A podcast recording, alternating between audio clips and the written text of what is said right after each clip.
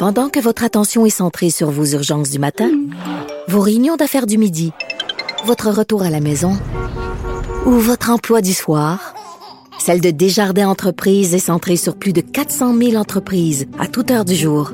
Grâce à notre connaissance des secteurs d'activité et à notre accompagnement spécialisé, nous aidons les entrepreneurs à relever chaque défi pour qu'ils puissent rester centrés sur ce qui compte, le développement de leur entreprise.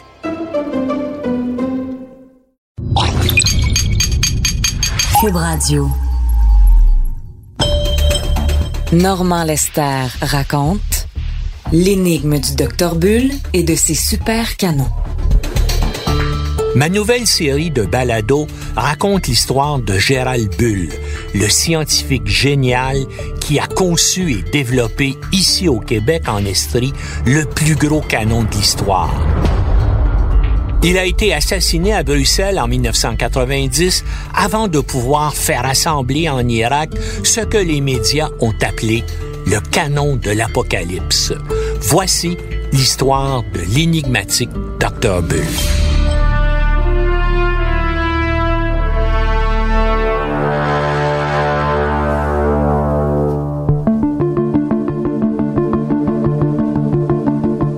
Gérald Bull, jusque-là universitaire ou fonctionnaire scientifique, se lance sur le marché des armes pour financer son rêve d'utiliser un canon pour la recherche spatiale, il a besoin de clients et ceux-ci s'intéressent moins à ces super canons à la Jules Verne qu'à des pièces d'artillerie plus conventionnelles utilisables sur les champs de bataille. En 1968, le Space Research Institute, l'institut de recherche spatiale de l'Université McGill qu'il dirige, ferme ses portes faute de fonds. Quelques mois plus tôt, fin 67, Bull a créé la Space Research Corporation, société incorporée au Canada et aux États-Unis la SRC rachète à l'Université McGill ses installations de High Water en Estrie à 80 km au sud-ouest de Montréal.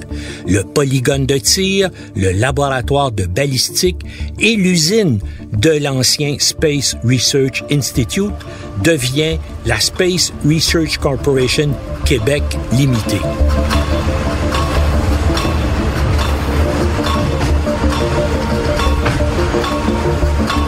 Le terrain de la SRCQ chevauche la frontière Québec-Vermont.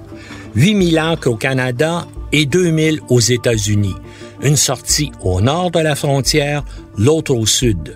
Chose unique qu'il faut noter, le gouvernement américain a accepté que des équipements puissent être transférés d'un côté à l'autre de la frontière sur le terrain de la SRCQ sans passer par les douanes.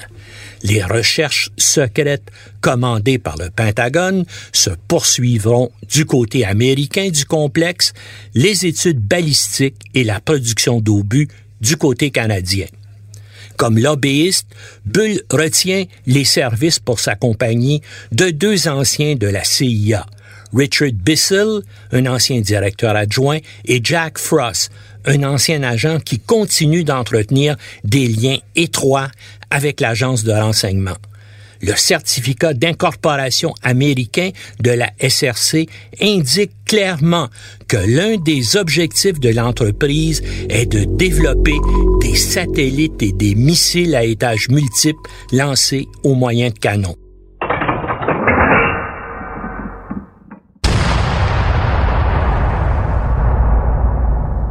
Les applications militaires des recherches de Bull sont ouvertement affirmées maintenant qu'il n'a plus à ménager la susceptibilité de fonctionnaires fédéraux ou d'administrateurs universitaires le maître de la science balistique du 20e siècle va réunir autour de lui, dans son repère de Highwater, une centaine de scientifiques, d'ingénieurs et de techniciens de haut niveau. Cette équipe sera à l'origine de pratiquement toutes les innovations importantes qui ont marqué le domaine de l'artillerie lourde après la Seconde Guerre mondiale.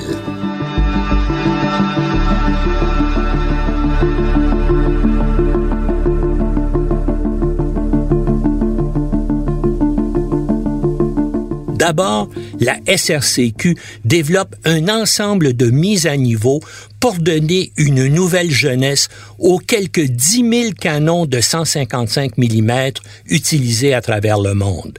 Prix 100 000 dollars canadiens, le tiers environ du prix d'un canon neuf. Puis Bull et son équipe repensent complètement ce type d'obusier dont la technologie n'avait guère évolué depuis des décennies. Le docteur Bull invente l'obus à culot exsudant. Des gaz brûlants se dégagent de la partie arrière du projectile durant son vol, améliorant ainsi son profil aérodynamique, réduisant considérablement sa traînée. Cet obus a une portée de 40 km, 10 de plus que les obus standards du pacte atlantique. En 1972, la SRCQ commence la production du projectile qui va faire sa renommée parmi les armées du monde entier.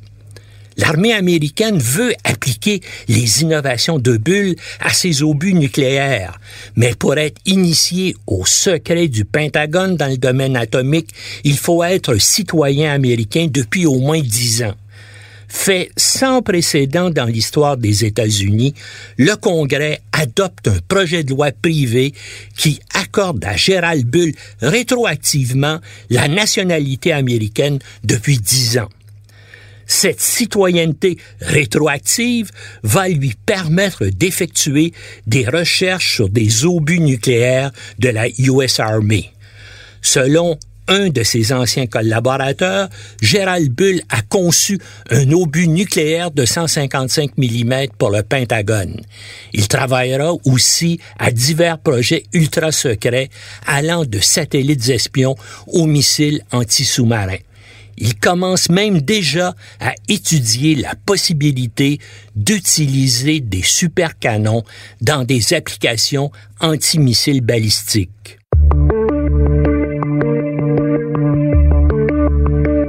La SRCQ aura moins de succès auprès du Pentagone avec ses obus non nucléaires.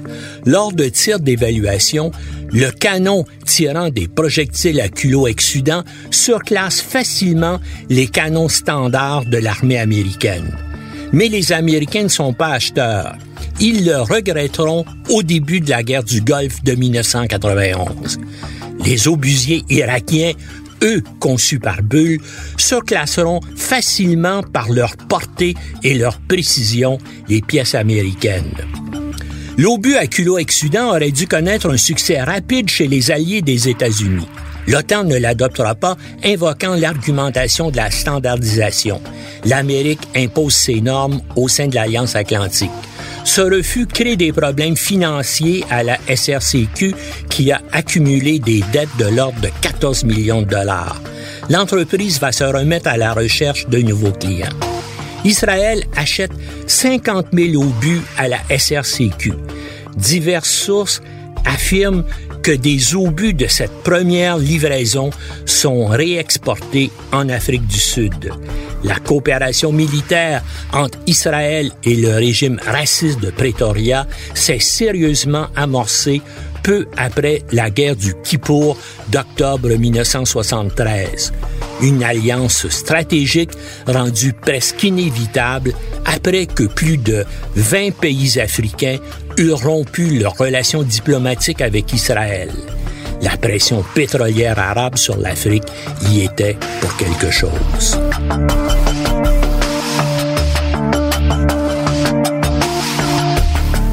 En 1975, l'effondrement de l'Empire portugais d'Afrique entraîne la création d'un État pro-soviétique en Angola.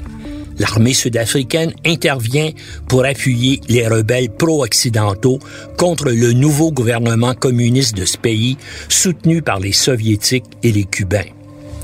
Les Sud-Africains comptent sur leur supériorité militaire pour obtenir une victoire facile. Mais humiliation, ils doivent battre en retraite devant les tirs des canons soviétiques à longue portée. L'état-major sud-africain avise l'antenne de la CIA à l'ambassade américaine de Pretoria que ses forces ont un besoin urgent d'une pièce d'artillerie capable de contrer les canons déployés par les soviétiques en Angola. Les experts de la CIA ont vite trouvé la solution au problème sud-africain. C'est l'invention du docteur Gérald Bull au Québec, l'obus à portée allongée à culot exsudant de 155 mm. Mais il y a un problème. Ces obus ne peuvent être exportés en Afrique du Sud. Les États-Unis appliquent l'embargo des Nations Unies sur les ventes d'armes au régime suprémaciste blanc de Pretoria.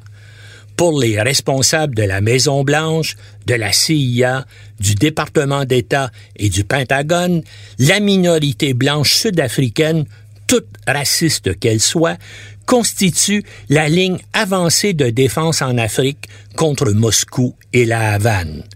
À l'instigation de la CIA, une délégation sud-africaine vient rencontrer Gérald Bull au Québec.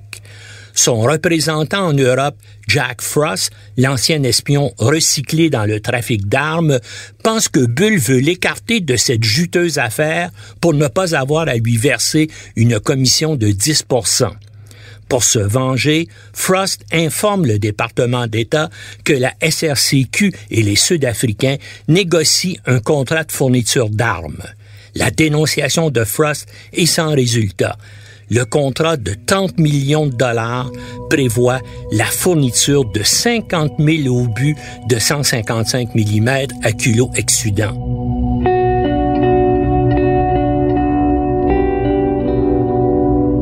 Malgré ses succès, la SRCQ connaît des difficultés financières à la fin de 1976. Les Sud-Africains, pour lui venir en aide, exigent, et Bull accepte, de leur donner les droits de licence nécessaires pour fabriquer et vendre eux-mêmes les canons GC-45 de 150 mm de sa conception. La question des ventes d'armes de la SRCQ à l'Afrique du Sud est soulevée publiquement pour la première fois en 1977 à Ottawa. Un leader noir du Zimbabwe, qui est encore la Rhodésie blanche, affirme que plus de 900 tonnes d'armes ont été expédiées du Canada à Cape Town en Afrique du Sud, malgré l'embargo canadien sur les ventes d'armes au régime blanc sud-africain le gouvernement fédéral est contraint d'ouvrir une enquête, même s'il est parfaitement au courant des activités de la SRCQ. L'affaire est rapidement étouffée. Une extraordinaire enquête de l'équipe de l'émission The Fifth Estate de la CBC force cependant les autorités à rouvrir le dossier. Des sources fiables m'ont dit que le service de renseignement militaire soviétique GRU était à l'origine des informations qui ont permis l'enquête journalistique. Des espions du GRU à Pretoria avaient découvert d'où venaient les canons et les obus qui avaient permis aux Sud-Africains de surclasser les canons russes en Angola.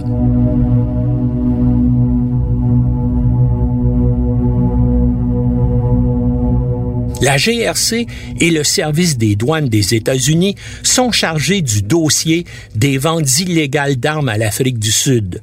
L'agent Larry Curtis, chargé de l'enquête américaine, se rend rapidement compte que ce n'est pas une affaire de routine. Il affirme, je cite, Dans le cadre de l'enquête, je suis allé à la CIA à Washington et ils m'ont fermé la porte au nez l'enquête de Curtis lui permet quand même de monter un dossier d'accusation contre 15 personnes, 3 pays et 5 entreprises. Mais les procureurs du gouvernement américain l'avisent que seul Gérald Bull et son associé, le colonel Roger Gregory, seront poursuivis. Les deux accusés se reconnaissent coupables d'avoir illégalement exporté en Afrique du Sud des obus et des canons tandis que des manifestants anti-apartheid défilent devant le palais de justice de Rutland au Vermont, le plus éminent des scientifiques canadiens de l'aérospatial est condamné à six mois de prison et à une amende de 45 000 dollars américains.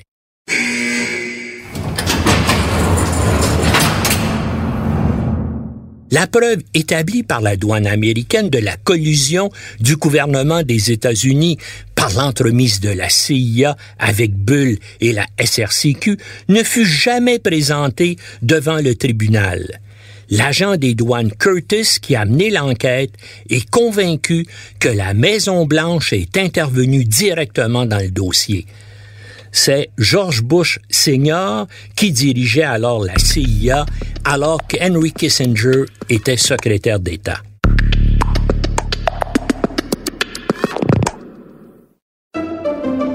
Pendant que votre attention est centrée sur vos urgences du matin, vos réunions d'affaires du midi, votre retour à la maison ou votre emploi du soir, celle de Desjardins Entreprises est centrée sur plus de 400 000 entreprises à toute heure du jour.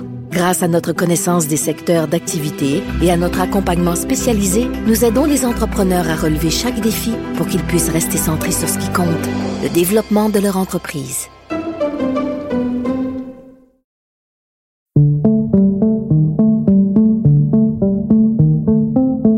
La condamnation à une peine de prison brise Gérald Bull. Son image publique, ses affaires et son moral s'effondrent. Avant de commencer à purger sa peine, Bull plonge dans une profonde dépression. Il passe six semaines dans un hôpital psychiatrique du Connecticut où il est placé sous surveillance 24 heures par jour. On craint qu'il se suicide. Le jour où il quitte l'hôpital pour la prison, la SRCQ déclare faillite. Au total, Bull sera incarcéré pendant quatre mois et 17 jours à la prison d'Arlenwood en Pennsylvanie, une institution réservée aux prisonniers VIP. Plusieurs des condamnés des procès du Watergate y ont séjourné. Au palais de justice de Montréal, un tribunal impose une amende de 55 000 dollars canadiens à la SRCQ pour avoir falsifié des informations dans le but d'obtenir un permis d'exportation d'armes. Lorsqu'il est libéré en février 1981, Bull a surmonté sa dépression. Mais c'est un homme amer qui se dit victime d'une campagne de salissage à sa sortie de prison, Bull déclare au journaliste Jim Reed de CTV qu'il n'a jamais exporté illégalement d'armes à l'Afrique du Sud pour la bonne raison qu'il avait toutes les autorisations nécessaires. Son seul crime, dit-il, est d'avoir accompli le sale boulot de la CIA. On lui a fait porter l'odieux de vente d'armes à l'Afrique du Sud orchestré par le gouvernement américain. Gérald Bull racontait à qui voulait l'entendre qu'on avait obtenu son silence en échange d'une peine minimale, mais qu'il en savait long sur les façons dont le gouvernement des États-Unis défiait ses propres lois. Il était l'homme qui en savait trop, mais qui ne pouvait rien dire. S'il refusait de se soumettre, il risquait de ne plus jamais être en mesure de travailler à titre de consultant dans le domaine militaire. Et que peut faire le plus grand spécialiste mondial de l'artillerie, sinon travailler dans le domaine militaire?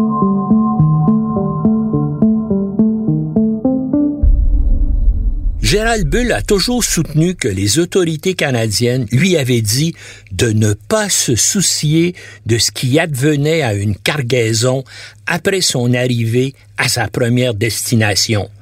Ottawa ne voulait vraiment pas connaître la destination finale du matériel militaire acheté au Canada lorsqu'il était destiné à un pays sous embargo. La procédure hypocrite pour éviter de mettre Ottawa dans l'embarras était de le faire transiter par un port anodin.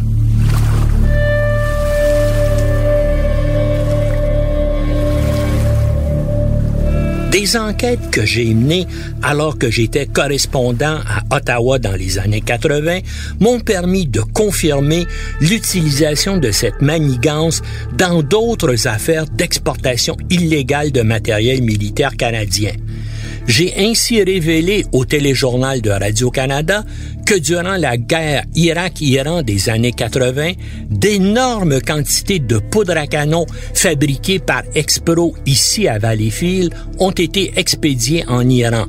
J'ai découvert que les cargaisons étaient transbordées dans des pays de transit, notamment le Portugal, pour ensuite prendre le chemin de Bandar Abbas en Iran.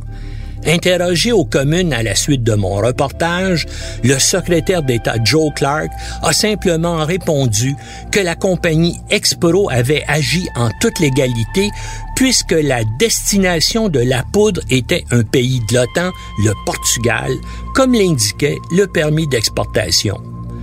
Le rôle d'Ottawa dans des affaires d'exportation illégale d'armes au régime raciste de Pretoria est troublant dans un mémorandum qu'il avait préparé peu avant sa mort, dont j'ai obtenu copie, Gérald Bull soulève plusieurs questions embarrassantes pour le gouvernement canadien. Il affirme que diverses sources lui ont rapporté que des chars de combat centurions des forces armées canadiennes, déclarés surplus militaires, ont été fournis au régime raciste d'Afrique du Sud.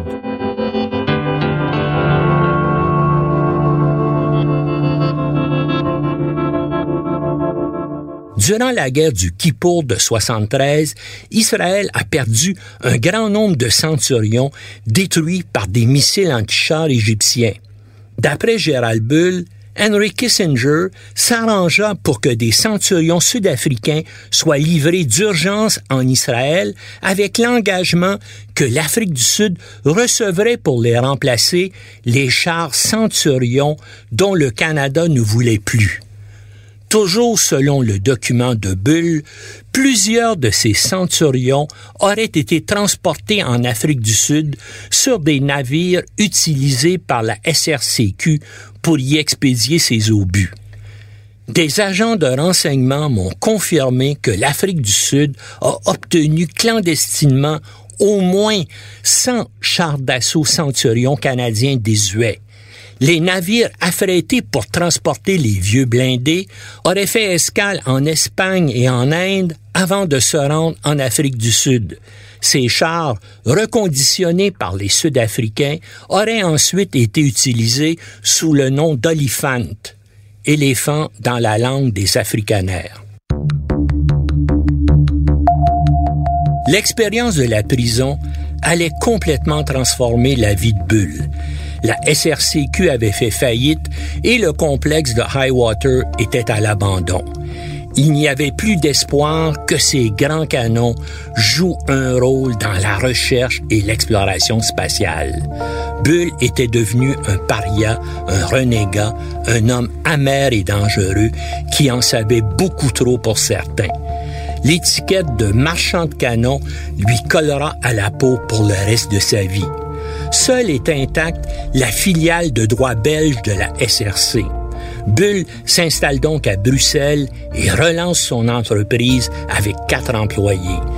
Il est déterminé à reprendre sa place comme l'une des sommités mondiales dans le domaine de la balistique. Dorénavant, il travaillerait pour quiconque le paierait.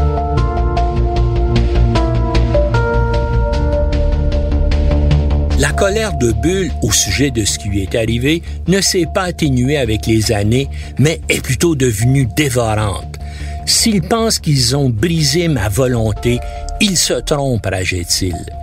Gérald Bull n'avait pas dit son dernier mot.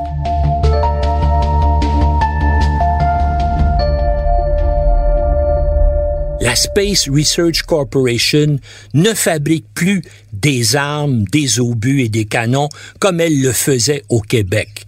Elle se concentre exclusivement sur des études d'ingénierie, la conception et la direction de projets.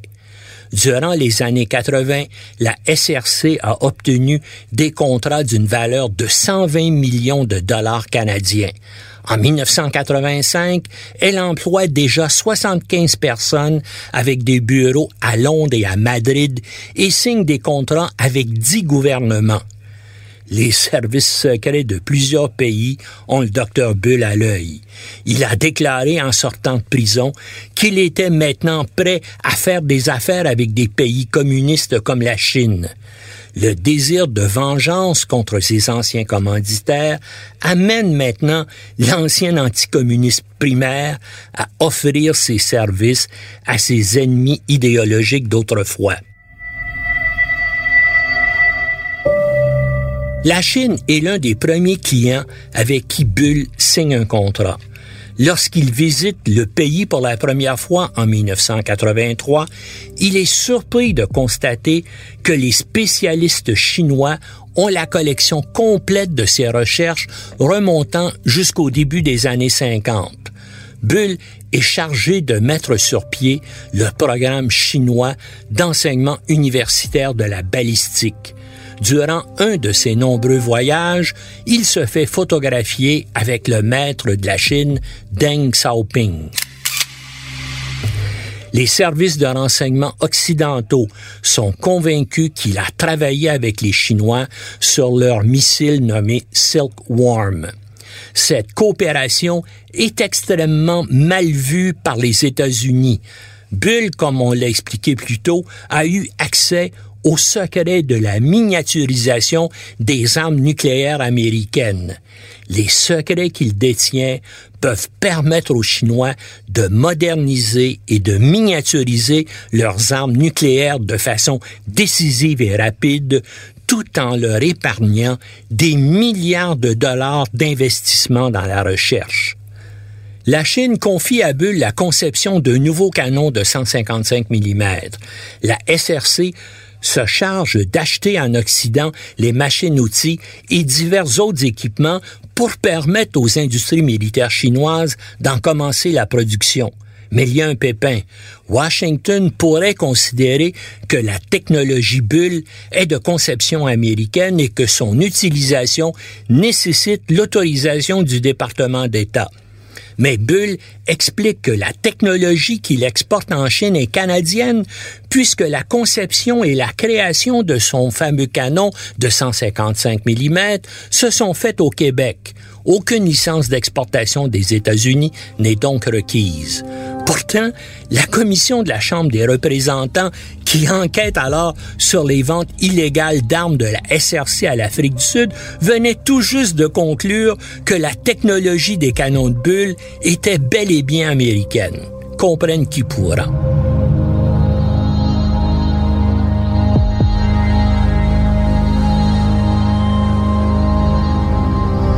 C'est alors qu'entre en jeu l'empêcheur de danser en rond qui a mis Bull derrière les barreaux. L'agent spécial Larry Curtis, oui, oui, encore lui, du service des douanes des États-Unis. Curtis interpelle un proche collaborateur de Bull, Dennis Lister, à la frontière canadienne alors qu'il rentre aux États-Unis. On trouve dans son porte-document un contrat d'une valeur de 25 millions de dollars pour le transfert en Chine de la technologie des obus signés Bull. Le service des douanes estime qu'il s'agit d'un transfert de technologie qui est interdit en vertu des lois américaines. Mais la nouvelle enquête du service des douanes à propos de Bull est elle aussi étouffée en haut lieu. Mais pourquoi l'affaire s'est-elle arrêtée là? c'est qu'à l'été de 1985, le Pentagone a décidé de favoriser secrètement la modernisation de l'armée chinoise et d'encourager les ventes d'armes américaines à Pékin. Le Pentagone va même contribuer l'année suivante à la production des obusiers de 155 mm que Bull a dessinés pour les Chinois et s'arrange aussi pour que leurs obus soient fabriqués aux États-Unis. C'est durant la guerre Irak-Iran des années 80 que Bull a commencé à faire de l'argent grâce aux redevances provenant de la vente de ses canons conventionnels. Des centaines sont acquis par les deux belligérants d'entreprises qui ont obtenu de la SRC le droit de les fabriquer. Bull reçoit sa part sur chaque vente puisqu'il détient des brevets. Les obusiers de 155 mm se vendent un peu plus d'un million de dollars canadiens sur le marché international régulier ceux vendus sur le marché noir ou gris des ventes illégales, et il y en a beaucoup, coûtent encore plus cher. En 1985, le Pentagone, qui mène de nouveau des études sur les canons géants, ne peut faire autrement que de demander l'avis de Bull, l'autorité mondiale sur la question, malgré les graves réticences que les Américains ont à son endroit. et lui ne peut refuser l'invitation qui confirme sa prééminence dans le domaine. Il propose aux généraux américains ébahis un canon intercontinental dont la portée pourrait atteindre 9600 kilomètres. Bull montre à son auditoire les plans de son chef-d'œuvre sur lequel il planche depuis 20 ans. Un canon, insiste-t-il, qui est techniquement facile à produire et qui ne coûterait que 10 millions de dollars. Dans les hautes sphères du Pentagone, où on paie un bombardier B-2 400 millions de dollars et un siège de toilette d'un avion patrouilleur 700 dollars, on entend rarement parler de système d'armes complet avec un coût aussi ridiculement insignifiant. Mais le Pentagone rejette encore une fois l'idée du supercanon. Gérald Bull est de nouveau à la recherche d'un commanditaire pour sa grande obsession. Il séduira Saddam Hussein et ses amis chinois développeront après sa mort un canon géant à la fin des années 90 utilisant ses travaux. Les Américains, eux, viennent tout juste d'en relancer le développement à l'automne 2018.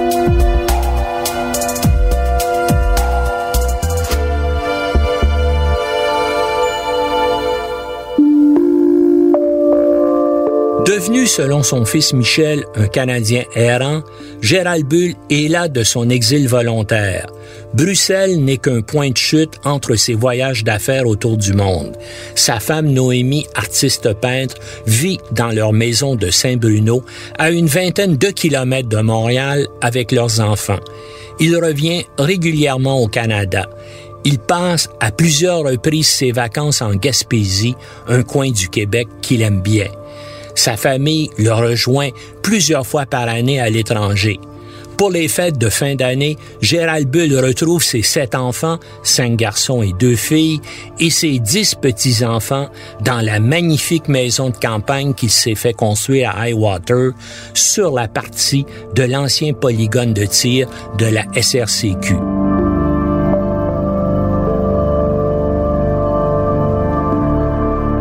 C'est là qu'il voulait prendre sa retraite et écrire ses mémoires sur sa table de travail dans la pièce circulaire située à une extrémité de la maison où reposait une petite sculpture représentant un taureau, son animal fétiche. Pas surprenant pour quelqu'un qui s'appelle Bull. Mais la destinée allait en décider autrement.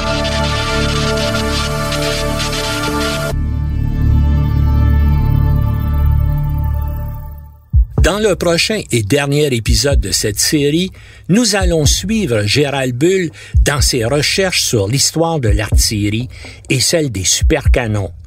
Du fameux canon mal nommé Grosse Bertha qui bombarda Paris en 1918 d'une distance de plus de 120 km au canon géant V3 avec lequel Hitler voulait bombarder Londres à partir de Calais. Je vous invite à suivre mon blog sur le site du Journal de Montréal et du Journal de Québec. Si ce balado vous a plu, je vous encourage à le partager sur vos réseaux. Si vous l'écoutez sur une autre plateforme que Cube Radio, n'hésitez pas à laisser un commentaire. C'est très utile pour faire découvrir la série. Merci d'être à l'écoute. C'était un balado de Normand Lester. À la réalisation, Bastien Gagnon La France. Au montage, Philippe Séguin. Une production Cube Radio.